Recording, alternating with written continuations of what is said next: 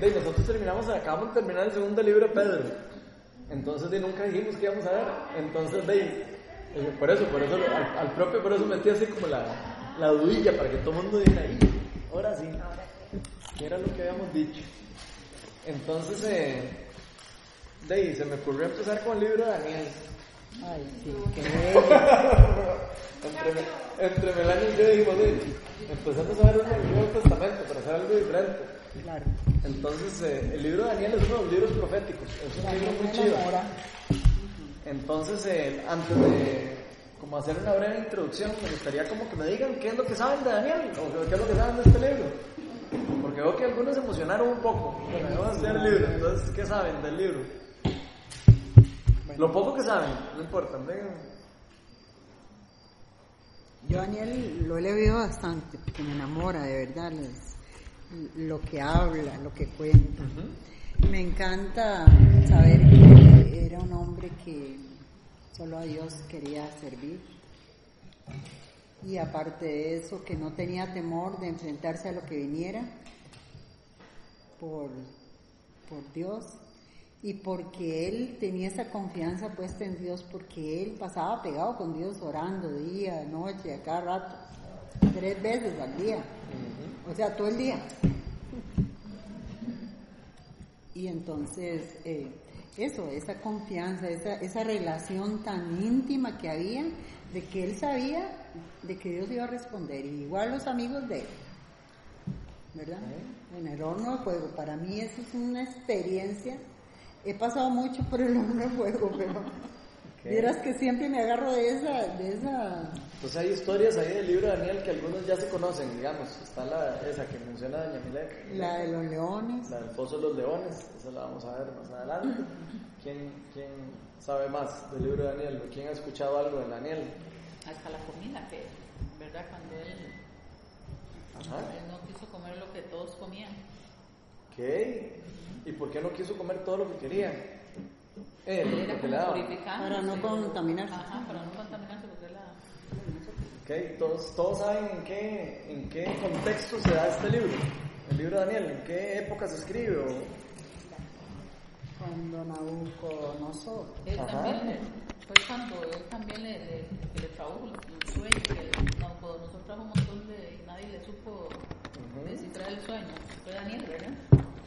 Exacto, es otra historia del libro de Daniel. Tal vez lo importante entender es que este libro eh, se escribió en un tiempo específico en el que el pueblo de Israel estaba en, cautiverio. O sea, estaba, eh, había sido cautivo por los babilonios. Entonces, no sé si se acuerdan en el sábado que hablamos de que el pueblo judío pasó por mucho tiempo en cautiverio. Bueno, este es uno de los tiempos en donde donde estaban en cautiverio, solo que esta todavía no era la época de silencio de los 400 años que les mencioné, sino están en, los primeros miles, mil años. Están en la etapa donde Dios ya había hecho, desde el Éxodo, los había sacado de Egipto, ¿verdad?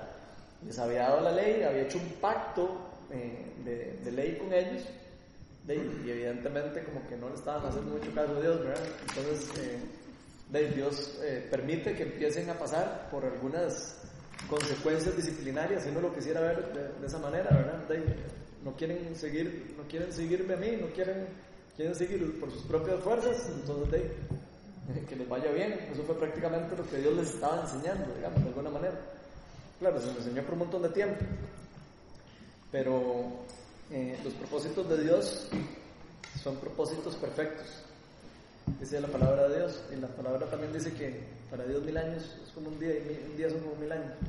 Entonces, eh, nosotros lo podemos ver como hijo de pucha, un montón de tiempo que pasó todo esto, pero para la historia y para la eternidad que vamos a vivir con Dios es nada. Entonces, eh, es lindo porque podemos aprender de lo que pasó eh, las personas, lo que experimentaron y por qué lo experimentaron. Entonces vemos a esta persona, Daniel, Daniel es, era un un judío de la tribu de Judá, era, de Judá donde estaba, y resulta que este rey Nabucodonosor eh, de eh, conquista Judea y conquista todo, casi que todas las áreas de ahí cerca. El imperio babilónico fue un imperio muy, muy grande Y resulta que este rey, eh, Day, era muy vivillo. Eh, agarraba a las personas a los lugares donde llegaba, donde, donde cuando llegaba a conquistar un lugar, de, eh, no sé, llegaba a la Guásima y decía, ok, vayan y búsquenme a los más, más guapos, a las muchachas más lindas, y a los más, más inteligentes, y a los más, más fuertes, y me los traen. Y entonces iban y se traían a, los- a las, a las personas más fuertes, a las más eh, bien parecidas, a las más lindas para servir al rey, a los más guapos eh, y a los más inteligentes. Entonces, resulta que una de estas personas a las que se llevan de aquí para allá, para, para Babilonia, es Daniel y sus tres amigos. Entonces, estamos, para que se ubiquen en el libro, ¿verdad? Entonces, Daniel se lo llevan de su tierra, se lo lleva un rey, que es prácticamente un, un, rey, un rey malo, ¿verdad? O sea, es un rey, eh, eh, se me fue la palabra, un rey eh, de esos que hacen, como que abusa de la gente Tirano. un tirano, prácticamente un tirano, y, y, y, de y, lo, y, lo, y lo empieza a instruir en la ley, en, en la- en el idioma en, babilónico, y le empieza a instruir y, pone a las personas más inteligentes a que lo instruyan, ¿verdad? Y dice la, eh, bueno, eso lo vamos a estudiar hoy, pero tal vez como para que vayan agarrando más o menos, y ahí, ahí vamos a ver la historia, mejor no les cuento porque si no me voy con todo el cuento. Básicamente, eh, vamos a ver que este libro tiene varias cosas importantes. Eh, el libro, digamos, eh, el propósito del libro, ¿qué es lo que vamos a tratar de, sacar de este libro? De ahí prácticamente eh, está documentada la historia de los judíos fieles que vivieron en el cautiverio babilónico. Eso es lo que vamos a aprender. Personas que, aunque con todas las circunstancias estaban así horribles y terribles, y que uno decía, ¿pero qué es esto? ¿A dónde está Dios? Como hablamos, este grupo de personas se mantuvieron firmes. Entonces es chivísima porque nosotros en cada rato pasamos por momentos difíciles. Entonces nosotros, este libro es un libro lindísimo para aprender de esto. Y una cosa, lo que vamos a aprender es que Dios es soberano sobre todas las cosas. Y eso es algo que nosotros tenemos que entender. Cuando pasamos por circunstancias difíciles, tenemos que saber que Dios tiene un propósito global. Y sinceramente, así, tal vez suena un poco feo decirlo así, pero sinceramente, nuestra vida es como una hormiga comparado a lo que Dios está haciendo alrededor del mundo. Entonces tenemos que verlo, entenderlo así. O sea, la vida de nosotros es algo chiquititito en un plan gigantemente grande y perfecto para Dios. Entonces eso es muy importante entenderlo. En este libro vamos a entender que Dios es soberano y controla todas las cosas, inclusive las naciones, los destinos de los pueblos, todo está controlado por Dios en, el mundo. O sea, Dios tiene de alguna manera todo y permite que algunas cosas sucedan para que se dé su propósito en su debido tiempo. Entonces eso es eh, importante. Se escribió 536 años antes de Cristo, para que más o menos se, ubique. Entonces casi que eh, de 500 años, imagínense. Esos son que cinco siglos, ¿verdad? Cinco siglos antes de que apareciera Jesucristo. Y eh, vamos a ver, y ahí, y ahí dice que Daniel sirvió en el gobierno alrededor de 70 años bajo el liderazgo de Nabucodonosor. ¿Ok? Y después le sirvió eh, muy, en muy cortos a los, a los sucesores de él. Después vamos a ver por qué. Eh, personas claves. ¿Quién me puede decir tres personas claves del libro? ¿Se, se acuerdan? Sadrach, Mesach y Abednego. Oh, escucha, es que sí se sabe ok, Daniel, esos tres, Daniel. ¿verdad? En Nabucodonosor y tal vez Darío, ¿verdad? Podría ser. Eh, de- podría ser uno, uno de los, o, o Ciro. Eh, características, vamos a ver. eh, ah, tiene algo chivísimo el libro de Daniel. Es uno de los libros proféticos, de los que catalogan la Biblia como libros proféticos. Vamos a ver, del primer capítulo, el siete capítulo, al, sé- al séptimo, más o menos, del 1 al final del 6, vamos a ver la vida de Daniel y un montón de cosas que vamos a aprender acerca de Daniel. Y del 7 al 12, vamos a ver básicamente una serie de visiones eh, que empieza a, a tener eh, Daniel sobre el futuro que, que va a pasar en, en- en el futuro con muchas cosas, con el, con el gobierno albánico, con el, con el mundo, inclusive hasta con la venida de Jesucristo. Entonces es lindísimo porque eh, Daniel tiene unas visiones, eh, partes de los profetas, eh, de hecho, uno de los versículos que tuve que quitar el sábado en la charla era de Daniel. Lo tuve que quitar porque la charla era demasiado larga. No sé si vieron que duró como una hora. Eh, y la tuve que cortar. Habían dos versículos, uno de Daniel muy, muy bueno para lo que estábamos viendo y el otro es el de Jeremías. Pero entonces para que sepan que son, eh, o sea, los, los versículos que vamos a ver aquí son muy chivas porque nos, nos enseñan de lo que Dios estaba queriendo hacer inclusive con todas esas eh, circunstancias feas en las que estaban pasando estas personas. Eh, temas que vamos a ver, que Dios tiene el control. Vamos a ver el, el temas como el propósito de la vida. Vamos a ver el tema de la perseverancia. Vamos a ver el tema de la fidelidad de Dios. Y, y también podríamos tocar un segundo tema ahí pequeño, tal vez como del ayuno. Alguien podría preguntar ahí que algo con el ayuno. Entonces, podríamos decir que se puede tocar eh, ese, ese tema dentro del libro, aunque no es uno de los temas principales, pero yo sé que alguna persona lo van a, van a querer como preguntar. Entonces, básicamente es eso. Entonces, vamos a estar hoy en Daniel desde el 1 hasta el 21, todo el capítulo 1, vamos a ver hoy. Entonces, ¿quién lo quiere leer? Y ahí lo vamos eh, discutiendo, como siempre. Muy bien. El que quiera. Daniel 1, desde el 1. Daniel en Babilonia. En el año tercero del reinado del rey Joacim de Judá, el rey Nabu- Nabucodonosor de Babilonia vino a Jerusalén y la sitió. El Señor permitió que Joacim cayera en manos de Nabucodonosor. Junto, él, junto con él cayeron en sus manos algunos de los utensilios del templo de Dios, los cuales Nabucodonosor se llevó a Babilonia y puso en el tesoro del templo de sus dioses. Además, el rey le ordenó a Aspenaz, eh, jefe de los oficiales de su corte, que llevara su, vamos a ver, corte, eh, que llevara a su presencia algunos de los israelitas pertenecientes a la familia real y a la nobleza. Debían de ser jóvenes, debían ser jóvenes, apuestos y sin ningún defecto físico, que tuvieran aptitudes para aprender de todo y que actuaran con sensatez. Jóvenes sabios y aptos para el servicio del palacio real, a los cuales Aspenaz debió enseñarles eh, la lengua y la literatura de los babilonios. El rey les asignó raciones diarias de la comida y del vino que se servía en la mesa. Su preparación habría de durar tres años, después de lo cual, del cual entrarían al servicio del rey. Entre estos jóvenes se encontraba Daniel, Ananías, Misael y Azarías, que eran de Judá, y a los cuales el jefe de oficiales les cambió el nombre. A Daniel lo llamó Beltasazar, a Ananías Sadrach, a Misael Mesac y a Azarías Abednego.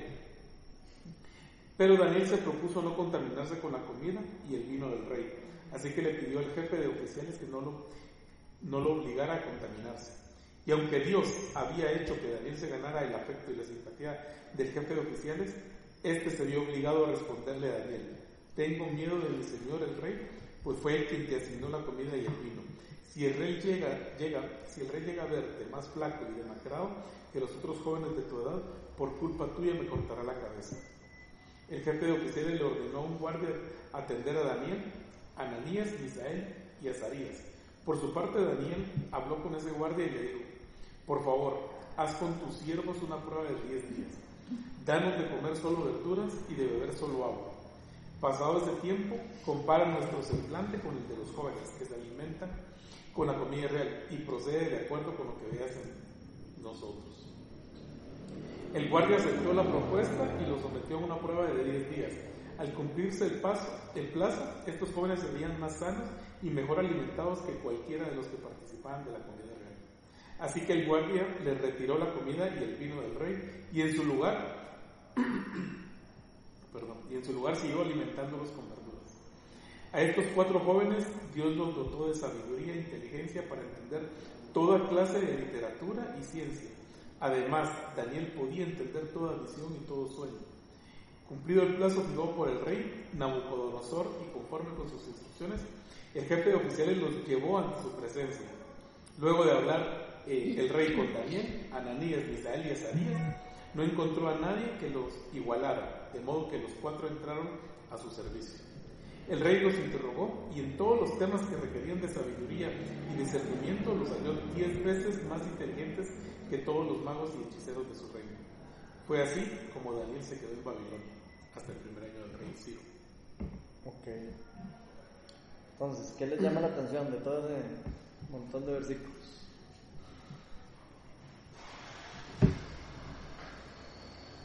A mí me llama la atención algo que dice que el Señor permitió, que permitió que pasara eso. Ok, ahí está la primera clave. Vean que ahí está, ahí dice que el Señor permitió que Joacim, que era el rey de Israel, de cayera bajo, el- bajo, el- bajo las manos de, de Nabu- Nabu- Nabucodonosor. Casi que es como decir parang, parangaricutirimí. está, está terrible, ¿eh? Ok, y. Ok, ¿y qué, qué más les llama la atención? ¿O por qué creen? que, que él permitiera. Sí, que, ¿por qué creen? Tal vez metámonos un poquito más. ¿Por qué creen que Dios permitió eso? Tan feo, tan terrible. Para que tuviera contacto con Daniel y los otros tres, las otras tres personas principales allí.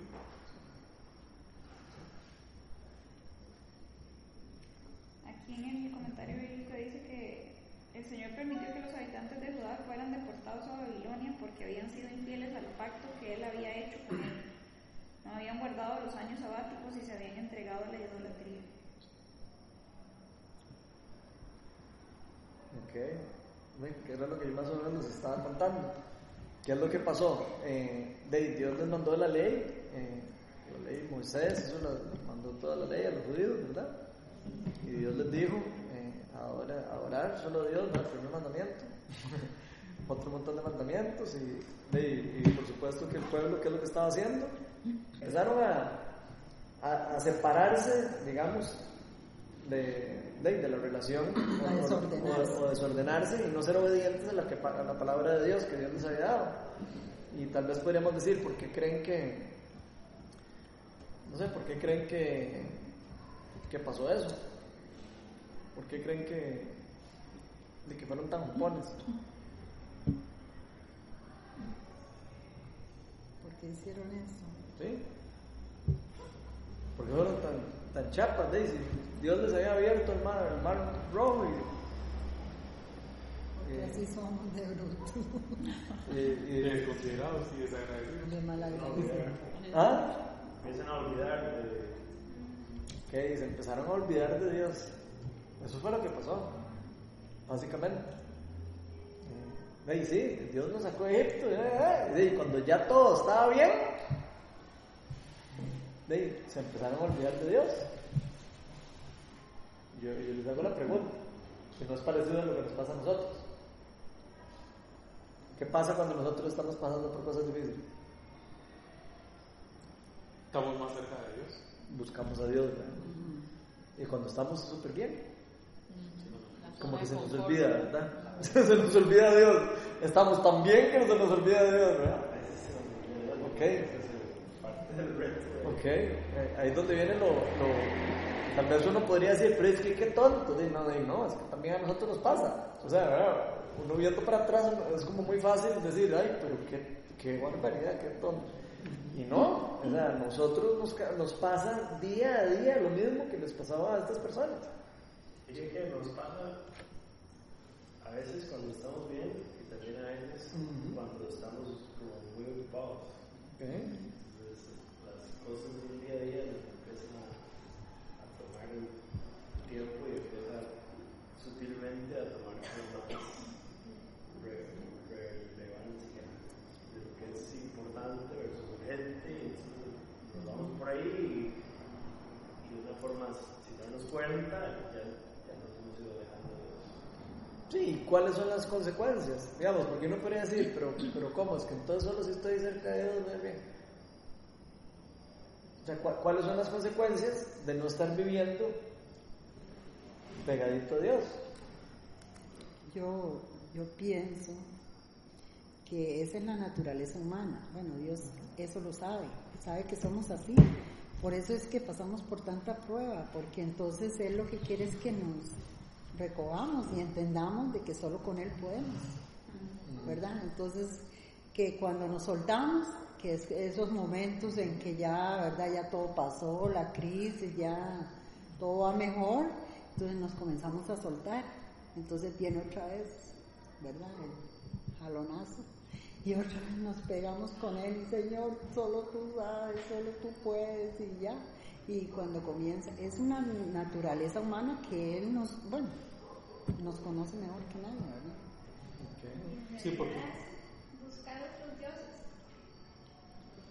Ok, ahí es, donde, ahí es donde está la primera, la- digamos, Con exacto. el trabajo, con los hijos o con mi esposo, o con, o sea, cualquier cosa que ponemos en primer lugar. Prioridades, sí. Ok, eso, eso se llama idolatría, para, para como patronizarlo. Y la idolatría es exactamente lo que Dios aborrece. Dios aborrece la idolatría. Él mismo lo dice en su palabra que Él es un Dios celoso. O sea, que Él solo quiere que lo adoren a Él y que Él nos creó a Él, eh, a nosotros, para que seamos imagen y semejanza de Él. No para que seamos imagen y semejanza de ninguna otra cosa eh, que, que usted crea en la tierra, y menos de lo contaminado que salió de- de- del, del pecado.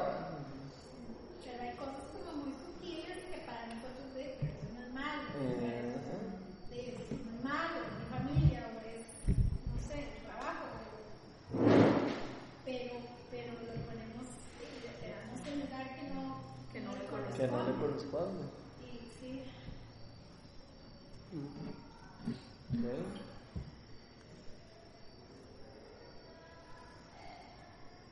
¿Y qué podemos, qué podríamos aprender de eso para el día de hoy? Yo creo que si la lectura ahí más adelante, Daniel es, es un buen ejemplo de, de, de donde, donde tiene su mirada puesta. O sea, él le están ofreciendo comedia y vino, cuanta cosa quiera, probablemente más o menos en ese momento. Y él dice, no, no, no, muchas gracias, este, y otras cosas. Ok, entonces, entonces vean que eso es muy importante, porque esa es la diferencia entre una persona fiel a Dios y una persona que no es fiel a Dios. Aquí estamos viendo una persona que aunque se lo llevaron desde joven, casi que, eh, o sea, no sé la edad exactamente que tenían estos muchachos, pero de fijo eran jóvenes. sí, porque si Probablemente los llevaron como a los 15 años, digo yo, deben andar entre los 15 y los 20 años, me imagino. O 17, ahí dice, en algún lado dice, en algún lado. Bueno, no sé si dice en algún lado, pero sí me imagino que fue muy joven. Y nada más pónganse ustedes en el lugar de una persona así, ¿verdad? Que se la lleven para otro país, a otra costumbre, a ser esclava del rey.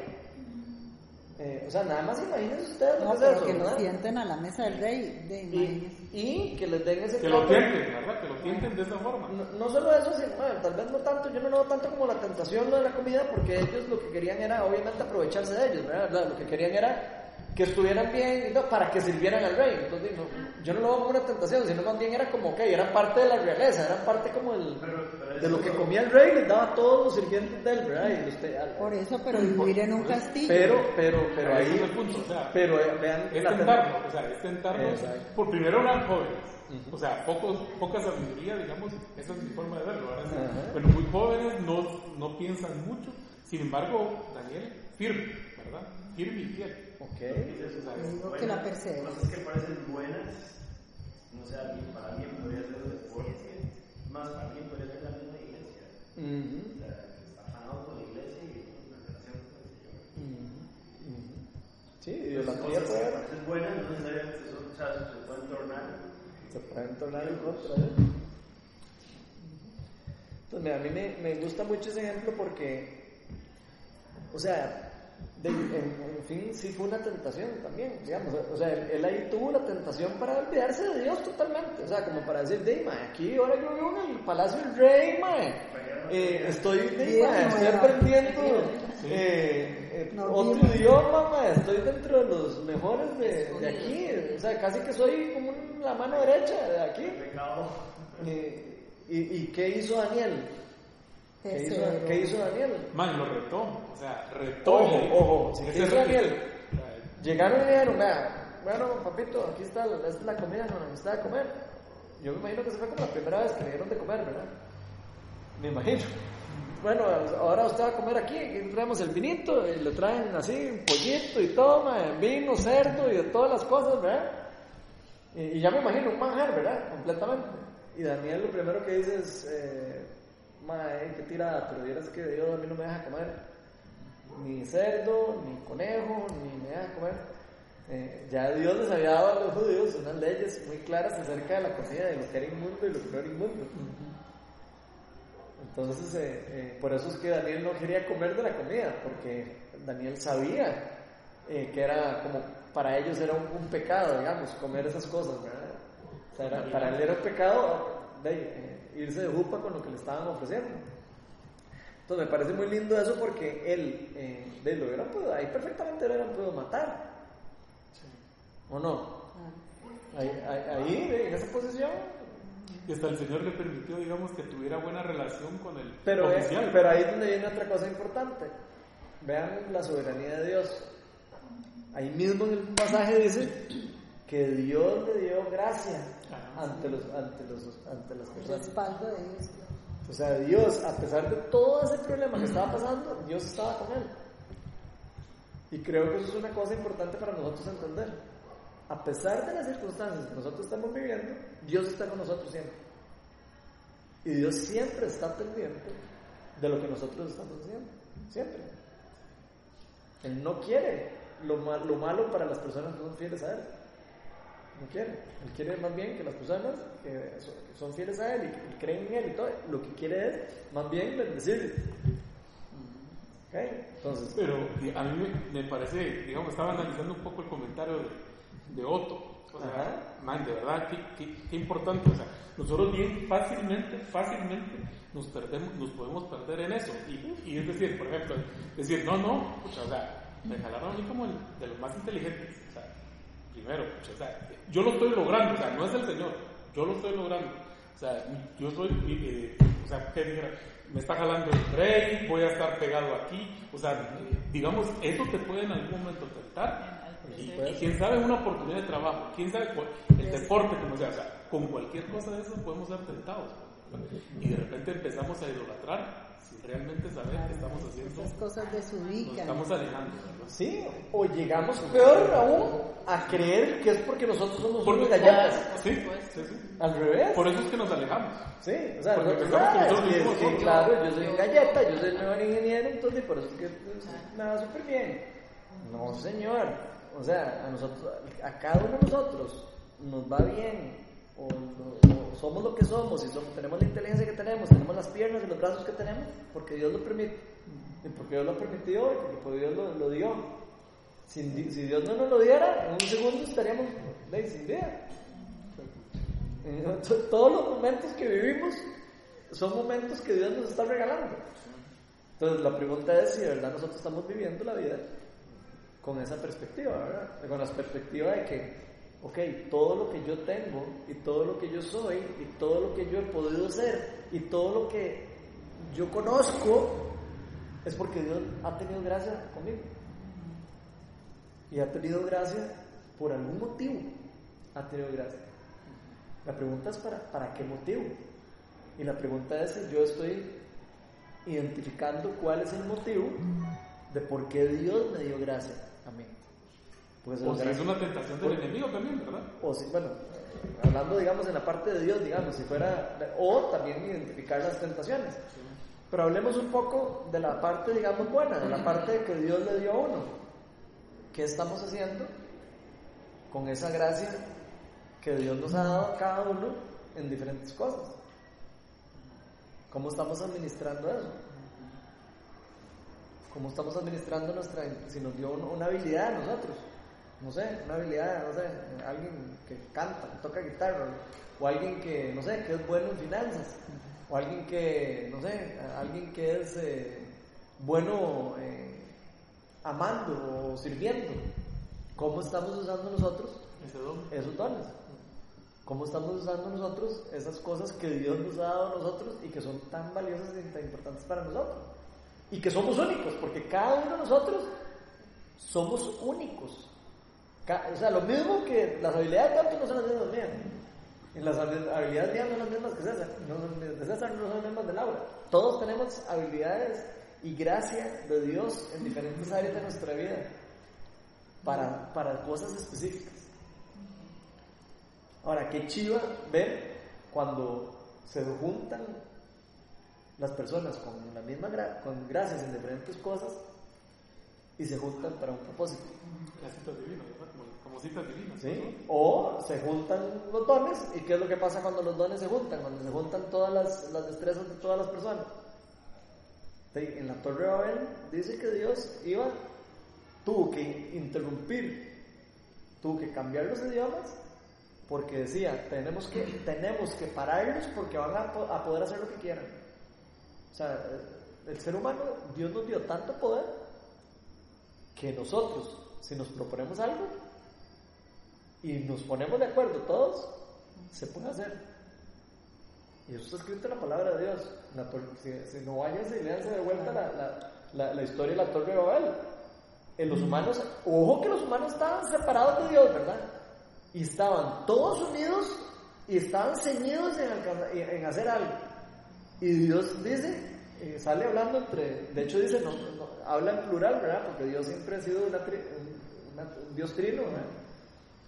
Tenemos que quitar, cambiarles el idioma porque si siguen así se van a, poder hacer lo que se propongan. Entonces, imagínense ustedes lo que puede pasar con el pueblo de Dios si se ponen todos de acuerdo y empiezan a usar todos los dones que son dados por Dios, por empoderados por el Espíritu Santo y, y puestos para una causa que, para la misma causa de Dios, ni siquiera para la causa de nosotros, sino para la causa de Dios. ¿Qué pasaría con el mundo? Sería un mundo completamente diferente que lo que estamos viviendo ahora. Entonces yo creo que eso lo podemos nosotros traer a la, a la vida de ahora nosotros y, y decir, wow, qué chiva, qué lindo que pudiéramos nosotros entender eso y que pudiéramos poner en práctica eso. Y no guardarme las cosas que Dios me ha dado a mí para mí, porque a veces nosotros somos así. A veces decimos, "Este no es- a mí Dios mío esto, pero es porque me lo dio a mí, Dios mío. Y, y no necesariamente. A veces Dios a uno lo bendice con algo para que uno ayude o para que uno lo dé, ya sea servicio, ya sea, no sé, un don o lo que sea, cualquier cosa, miles de cosas. ¿Qué otra cosa les llama la atención de eso? Lo que, bueno, eso que dice ahí está la palabra que dice lo que por gracia, ¿verdad? Uno recibe, por gracia tiene que darlo. Bueno, pero a mí me, me, me llama muchísimo esa parte donde dice que a él al comer ese tipo de comida, bueno, y no contaminarse, lo retó a que le dijera que, que a los días, eh, ¿cómo lo veía? La diferencia. Entonces, eh, me llama mucho que ellos, bueno, eh, tenían otro aspecto. Entonces, que, que bueno, el, el sirviente o lo que fuera, Y que tiene eh, un nombre más raro todavía, el sirviente. ¿Cómo? De la paz. bueno, ese Ajá. señor Aspenaz. Sí, pudo ver esa diferencia. Entonces, eso es lo que nosotros tenemos que, bueno, creo yo, ¿verdad? Traer a nuestra vida, o sea, hacerlo un- una realidad. Que eso que nosotros tenemos, ¿verdad?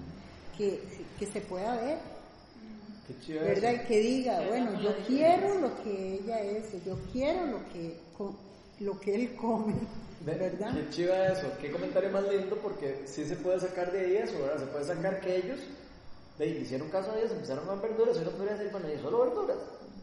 Y de solo verduras, Yo seguro me hubiera ido. de ahí, verduras y agua, y de eso estaban mejor que los, que los otros que estaban comiendo chancho, que estaban comiendo todo, ¿verdad? Sí, seguramente eso, se lo, esa palabra, esa, o sea, eso se lo puso Dios en mi corazón a Claro. Daniel. Sí, ahí O sea, que Claro, eso, eso fijo fue inspirado por Dios, ¿verdad? Ajá. Ok, qué lindo eso, sí, porque nosotros también, eh, sí, qué lindo como que la gente se antojara de lo que nosotros somos, ¿verdad?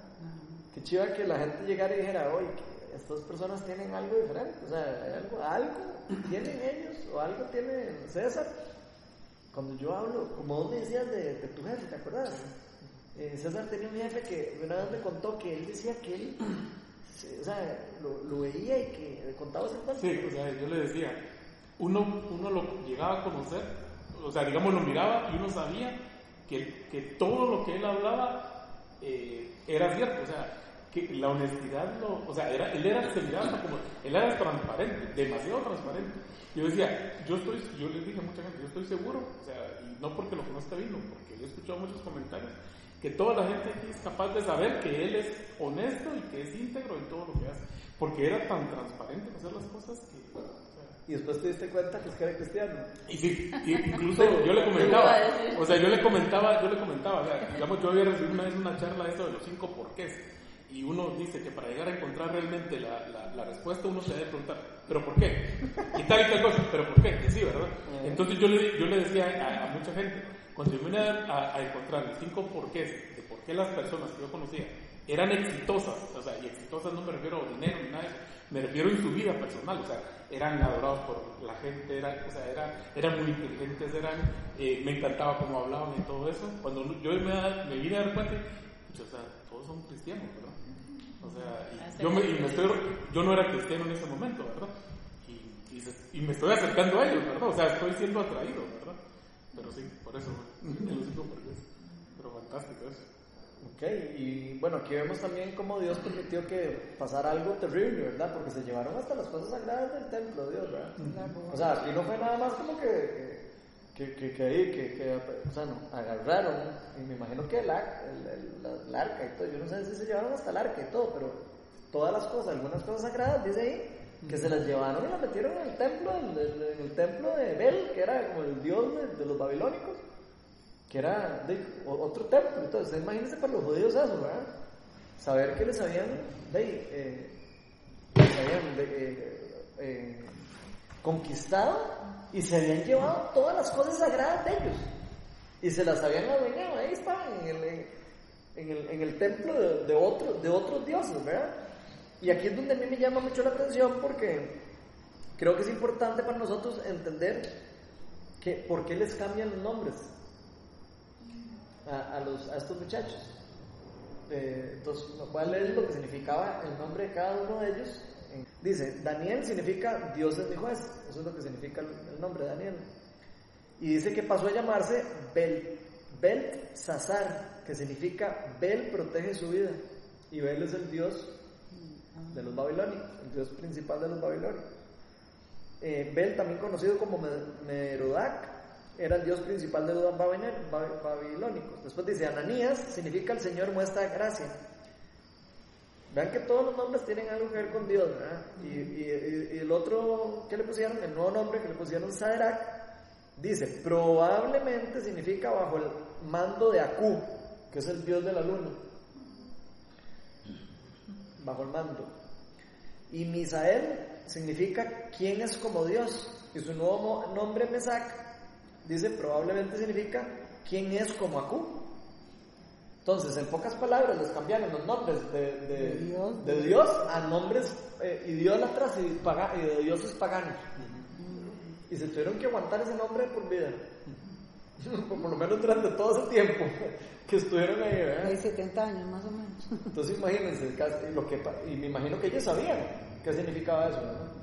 Porque eran personas súper inteligentes, súper instruidas en todas las artes y en todas las cosas. O sea, de fijo ellos sabían que les habían puesto el nombre de los, rey- de los dioses de, de- de- de otra cultura. Pero yo entiendo que Daniel siempre se, se siguió llamando Daniel, ¿no? Ah, no, no. No. No, le puso Belsasar. Me imagino que entre ellos seguían. Ah. Entre ellos sí se llamaban así, pero el, digamos, cuando el Nabucodonosor les hablaba, les hablaba así, cuando la gente los conocía por esos nombres. Y después dice, Azarías significa el Señor ayuda, que era el último. Acuérdense que eran cuatro, Daniel y tres amigos. Su nombre, Abednego, Abednego. Significa siervo de Nego o, o siervo de Nebo, o Nabú, el dios del aprendizaje y la escritura. Y de esta manera el rey el que le fue mejor, de esta manera el rey intentó de estos jóvenes dejaran de ser leales a Dios de Judá y fueran leales a los dioses de Babilonia. Entonces vean qué cosa más fea. Sí, lo que estaban tratando de hacer era como eh, era como trans, o sea, cambiar la Quitar- personalidad. Quitarles la identidad, ¿verdad? Tal vez pienso yo. De alguna forma quitarles su identidad y que, Ok. ¿verdad? Para que fueran, para que fueran aceptando que ya eran otras personas. ¿verdad? Pero vean qué chiva. Sí, pero se Porque ahí usted le dijo una palabra muy clave. Trataron de quitarles la identidad. Pero no se las quitaron. Pero que muchachos más ubicados, porque ¿Eh? definitivamente con todo lo que se les presentaba y ellos firmes, o sea, Bueno. Re firmes, porque para lo que vivieron después, bueno, terrible, ¿verdad? Sí, es verlo como en, en los ISIS y eso, ¿verdad? O sea, Ajá. que, de- que los matan, pero de, tiene uno como esa convicción de que uno es del Señor, ¿verdad? De que, de, que Ajá. de- de- sí, yo soy cristiano y quiero la luz, y boom, se los vuelan, ¿verdad? Me imagino que es como esa misma convicción que debe de sentir esa gente viendo el ejemplo de, de Daniel y sus amigos.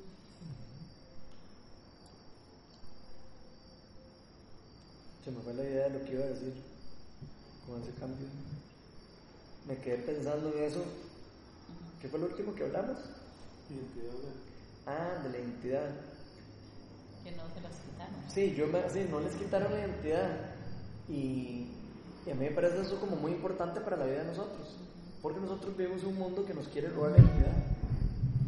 O sea, nosotros actualmente el mundo nos quiere cambiar la identidad. Nos quiere cambiar de la identidad que Dios nos ha dado y la identidad que Dios quiere para nosotros. Y quiere cambiarnos por, por la identidad de otros dioses. Nos quiere poner hasta, hasta llamarnos diferentes. Queremos que nosotros sigamos haciendo cosas que no son las que Dios quiere que hagamos. Entonces uno podrá decir, pero bueno, qué lindo Daniel y qué chiva los amigos y todo. Ok, pero vean cómo Dios respalda y acompaña la fidelidad y la obediencia. O sea, de las personas, De los obedientes. de las personas que son obedientes a, a- porque lo vamos a ir viendo conforme vayamos viendo el libro, pero vamos a darnos cuenta que a pesar de todo este terrible, cosas tan horribles que estamos viendo, que ellos estaban viendo, Dios los protegió. No solo los protegió, sino los mantuvo eh, a salvo. Después vamos a ver eh, varias eh, ocasiones en donde ellos son enfrentados con su fe a muerte. A muerte. O sea, de que así, casi que le digan a uno, como que lo agarre uno la, ISIS y le diga, ¿usted es cristiano o no? Si dice que sí, aquí le corto la cabeza de una vez. A ese punto llegan.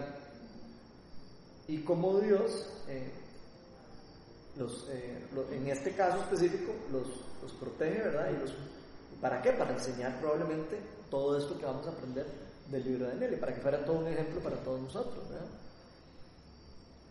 La pregunta tal vez que yo me haría es, ¿hasta dónde llegará nuestra, nuestra fidelidad con Dios? ¿verdad? ¿Hasta dónde nosotros estamos de verdad dispuestos a dar la, vida y, a dar lo que, la vida por nuestra fe y por las cosas que creemos y por las cosas que sentimos en nuestro corazón? Porque va a haber gente que nos lo van a querer robar en este mundo. Y la pregunta es hasta, hasta dónde vamos a dejar que se la roben o hasta dónde vamos a dejar que nos, que nos roben la identidad a nosotros. Las personas que andan alrededor de nosotros. Algunas personas son eh, buenas, algunas personas son malas. eh, pero yo lo veo así como de Dios, como la parábola de la mala hierba. Dios permite que nos eh, que, el trigo y la mala hierba crezcan juntos. O sea, nosotros vamos a estar rodeados de personas buenas y malas. Y, Dios no, no arranca la mala hierba desde el inicio porque no quiere dañar tampoco la, la cosecha. Quiere, quiere dejar que crezcan juntos y cuando estén listos, después venir a, a cosechar bien. O sea, quitar las que tienen un buen fruto y las que tienen mal fruto, ¿eh? eliminarlas o quitarlas, echarlas fuera. Entonces, eh, no sé, me parece que es como algo para reflexionar. Eh, ¿Qué otra cosa les llama la atención?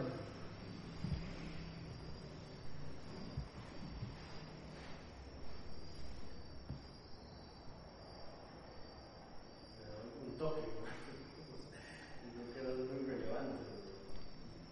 Me parece nada más curioso que dice que, que si uno de los utensilios del Sí, eso es lo que yo estaba diciendo. los- o sea, se llevaron cosas del, del, del tabernáculo, seguro, y de todo. O sea, se llevaron cosas, de, seguro con las cosas que hacían sacrificios y todo. No sé si está hablando también de las tablas de- de- a, a ese nivel, ¿verdad? No, no, no- dice. ¿Verdad? Pero pu- puede ser. Se han llevado todo, ¿verdad? Es demasiado, no sé, demasiado, me parece como feo eso, ¿verdad? Porque es como que les arrancaran el corazón prácticamente.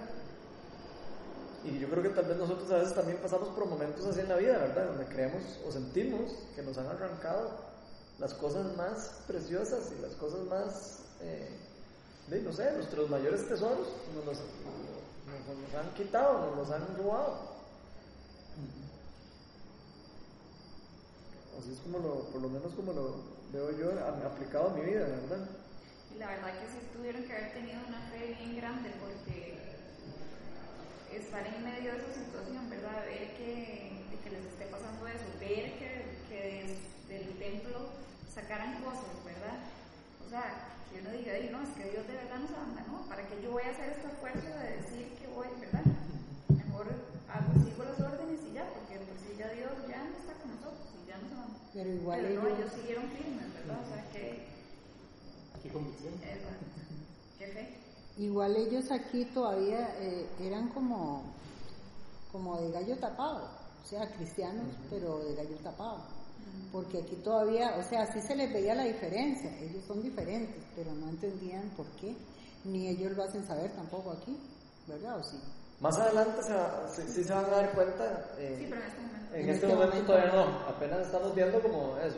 Pero más adelante se va a ver que la gente empieza a reconocer en ellos al Dios de Israel, ¿verdad? Detrás de todo, de- detrás de todo eso, ¿verdad? Y, y eso es el- lo, lo más importante casi que del libro, ¿verdad? Cómo Dios eh, se llega a mostrar a los babilónicos en, a un nivel en donde todos después empiezan a... eh, bueno, no les voy a decir, no, para que tengan ganas de venir el próximo martes, pero va a ser increíble ver cómo Dios empieza a revelar eh, por medio de estas personas, por medio de tres, pero cuatro personas, empieza a darse todo un cambio y todo un- una influencia en un lugar que, ahí lo van a ver cu- cuando lo hablemos.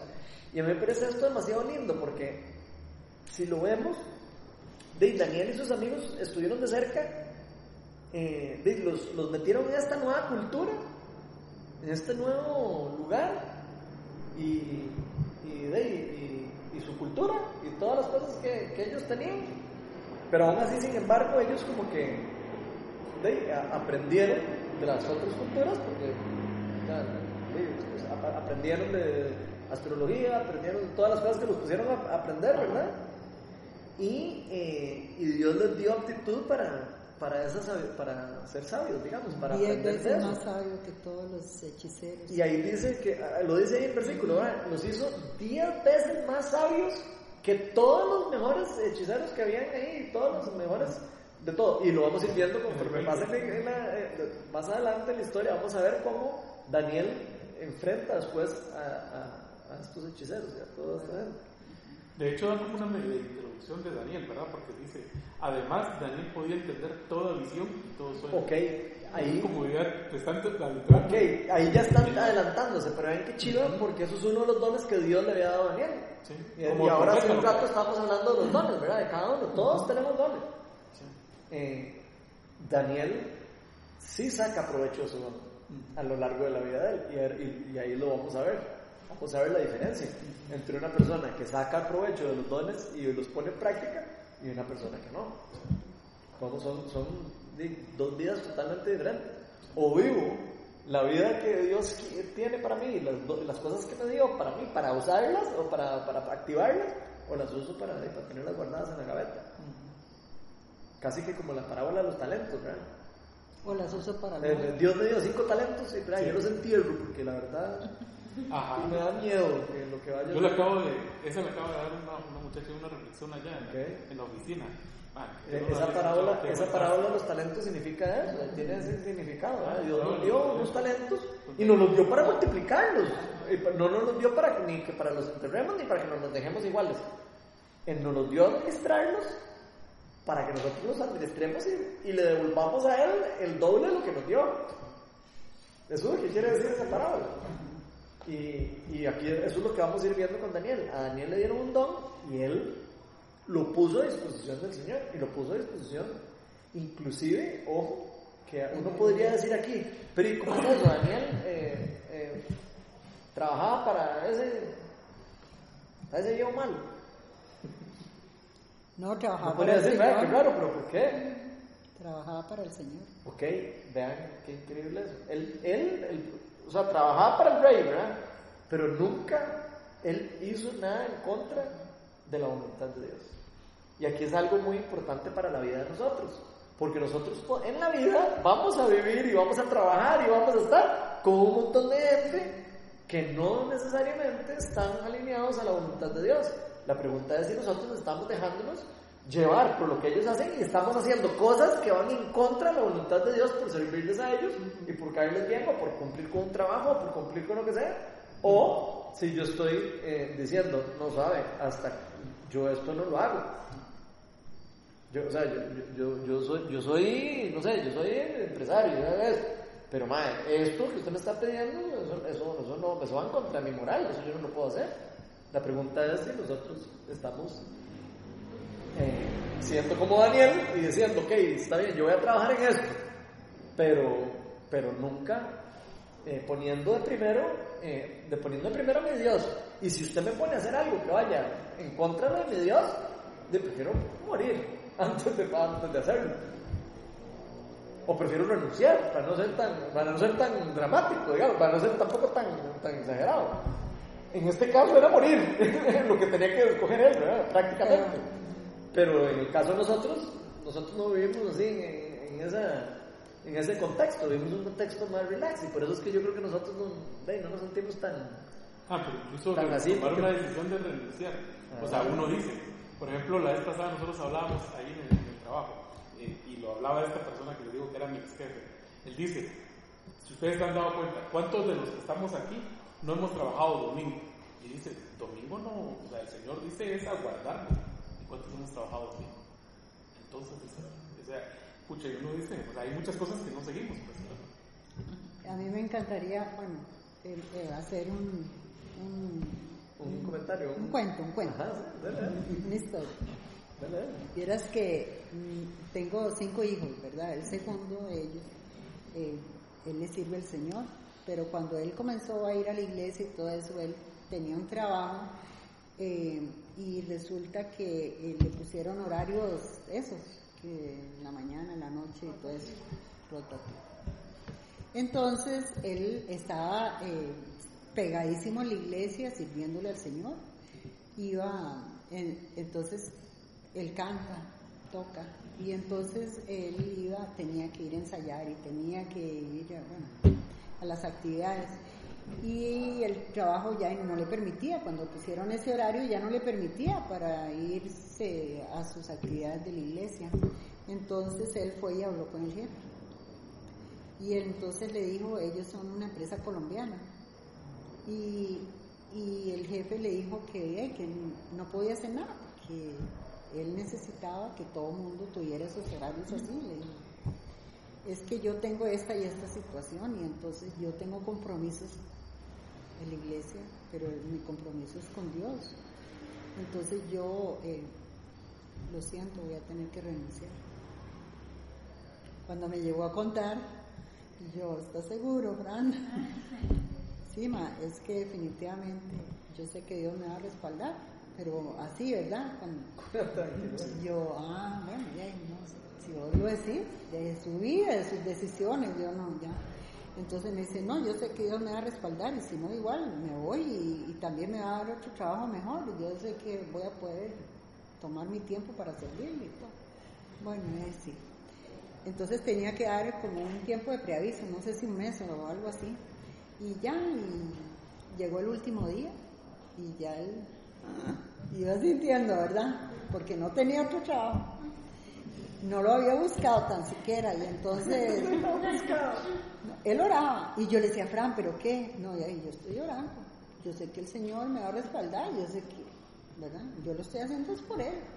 Así es que, Y bueno, llega el último día y ya se despide de todos los compañeros y que Fran, porque es muy querido, ¿verdad? Y que abrazos y que no, y que cómo te vas a ir. No, me tengo que ir, ya. Llegó el último día y ya.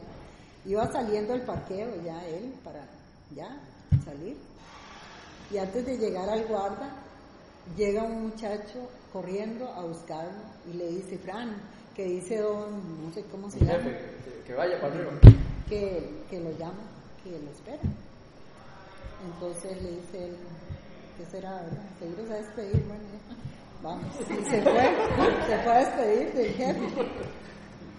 Y entonces dice que llegó y le dice, Fran, eh, Francito, le dice, Francito, eres un muchacho muy bueno, eh, en todo sentido, como trabajador excelente, pero aparte de eso, como persona, vales demasiado. Y no existe la posibilidad de que tengas un horario de oficina que sería el que te serviría, porque él es, trabaja en mantenimiento, no sé qué. Y entonces le dice, pero te vamos a inventar un puesto para que te puedas quedar. Ya eso tenía como dos años de trabajar ahí, él tiene 10, 11, ya tiene 11 años. Increíble. Sí, claro. Y vieras que ha sido algo tan bonito, ¿verdad? Porque le inventaron el puesto y ahora ya él está trabajando, bueno, es como el dueño de la empresa, porque fíjate que se puso, él comenzó, como decir, a, a jalar unos rollos, porque ahí trabajan haciendo viniles y entonces eh, eh, trabajan a puros rollos, ¿sí? pero unos rollos así que valen un montón de euros, millones de euros. Sí, obvio, eh. Algo carísimo. Entonces él jalaba esa cosa, comenzó así y ahora resulta que él es eh, eh, trabaja en salud ocupacional. O sea, lo fueron, eh, Ah, trabajó mantenimiento, trabajó en todo, hasta salió en la tele, salió en Canal 7 ahí, de, eso que le, lo entrevistaron. El mismo jefe, ¿verdad? Llamó al canal para que Para lo entrevistara y le dijera cómo Ay. fue que él comenzó y, ¿verdad? Y entonces, pero ve usted como, Pero ven que un- como un Daniel. Para mí él es como un Daniel, ¿verdad? Bueno, vean que chiva, que chiva la fe de, de él y que chiva la, eh, la- o sea, que chiva el potencial que nosotros tenemos de fe, por decirlo de alguna manera. Qué lindo que nosotros de verdad arriesgáramos más por Dios, digamos, que nosotros dijéramos, ok, no, yo voy a arriesgar por Dios. Eso es lo que yo me refería, digamos. Entonces, por ejemplo, uno dice, no, no, o sea, no, no vayamos tan lejos de no, de no vivir. O sea, renunciar a un puesto, o sea, a un trabajo. Pucha, o sea, es una decisión que yo... Es un Daniel, sí. Digamos, la vida. ¿no? Sí. No, pero si vos te pasó igual. No por, Sí, pero- no por casualidad se habló de Daniel. Pero eso sí era... Yo era muy... Sí, he sido muy despegado del dinero, entonces por eso no fue problema. Bueno, es igual. Y aquí yo quiero resaltar una cosa, porque aquí vemos que, digamos, el rey estaba como complacido con, con todo esto de los magos, de los brujos, y que estos magos eran más inteligentes que él, ¿verdad? O sea, que ellos. Y aquí hay algo que yo quiero traer el día de hoy, porque al día de hoy, la sabiduría que Dios nos da a nosotros, digamos, eh, de- o la que está disponible para nosotros, también, eh, o sea, es- está disponible para los creyentes. La misma, esta misma sabiduría que le dieron a Daniel, Dios, es la misma sabiduría que Dios pone sobre nosotros. O sea, de hecho, Dios nos, eh, a los hijos de Dios les da una, como una porción de más, eh, una protección de más, les da ese tipo de, de, digamos, de, de cosas increíbles, de, de- casi que una de promesas, ¿verdad? Porque Dios nos promete que si somos obedientes y que si seguimos su palabra, Él nos va a bendecir, ¿verdad? Entonces, no sé, me parece demasiado lindo porque Bueno, eh, eh, creo que hay que algo apoderarse de eso. algo chiquitito más que quisiera comentar de eso. Que vieras que cuando él comenzó las cosas de Dios, ¿verdad? Eh, eh, yo le decía a Fran, mira, te- tal cosa, ¿verdad? Y yo, eh, ¿te parece? Me dice, no sé, tengo que meterme con el Señor, después te cuento. ¿Estás seguro? O sea que O sea, sí, ¿estás seguro? Me dice, sí.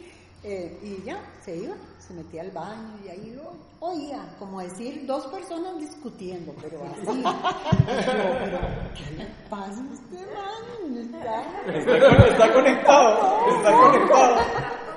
Y después venía y ya, un rato me decía, ma, fíjate que de esto y esto y esto, el Señor me habló así eh, y yo, pero ¿qué le pasa a? Pero mira, es algo tan increíble que él no hace nada, no toma ni una sola decisión si no se mete con el Señor. Y así deberíamos, así deberíamos ser nosotros también. O sea, todo lo que nosotros hacemos deberíamos de siempre ponerlo primero en manos de Dios. Y le va bien. Qué chido, ¿verdad? No sé si alguien tiene algún comentario antes de, de ya cerrar con un poquito de, de adoración y si alguien necesita quedarse orando al final, nos podemos quedar al final orando, así que tranquilos, eh, los que tengan necesidad de oración, nada más se quedan y los que se tienen que ir después de la música o ya se pueden ir cuando quieran. Una petición también. O si tienen peticiones,